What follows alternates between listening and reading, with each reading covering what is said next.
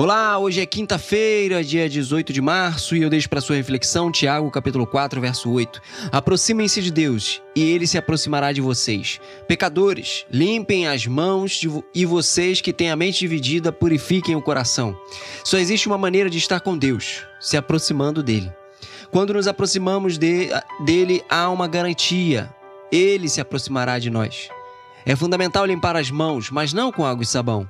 É simplesmente se colocar diante dele com toda a verdade. Não podemos esconder nada do Senhor. Ele sabe tudo, conhece nossa vida, nosso interior. É preciso chegar-se a Ele com sinceridade. Aquele que tem o ânimo dividido, ou seja, que tem dúvidas, não sabe qual caminho prosseguir. Precisa purificar o coração e se colocar diante dele com um coração puro, querendo de fato buscá-lo. Se fizermos assim, certamente Ele estará conosco, viverá conosco e mudará todo o nosso ser, toda a nossa trajetória. Tudo que Deus quer é se aproximar de nós, porém, só depende de você. Que Deus te abençoe nessa quinta-feira. Pense nisso. Um abraço.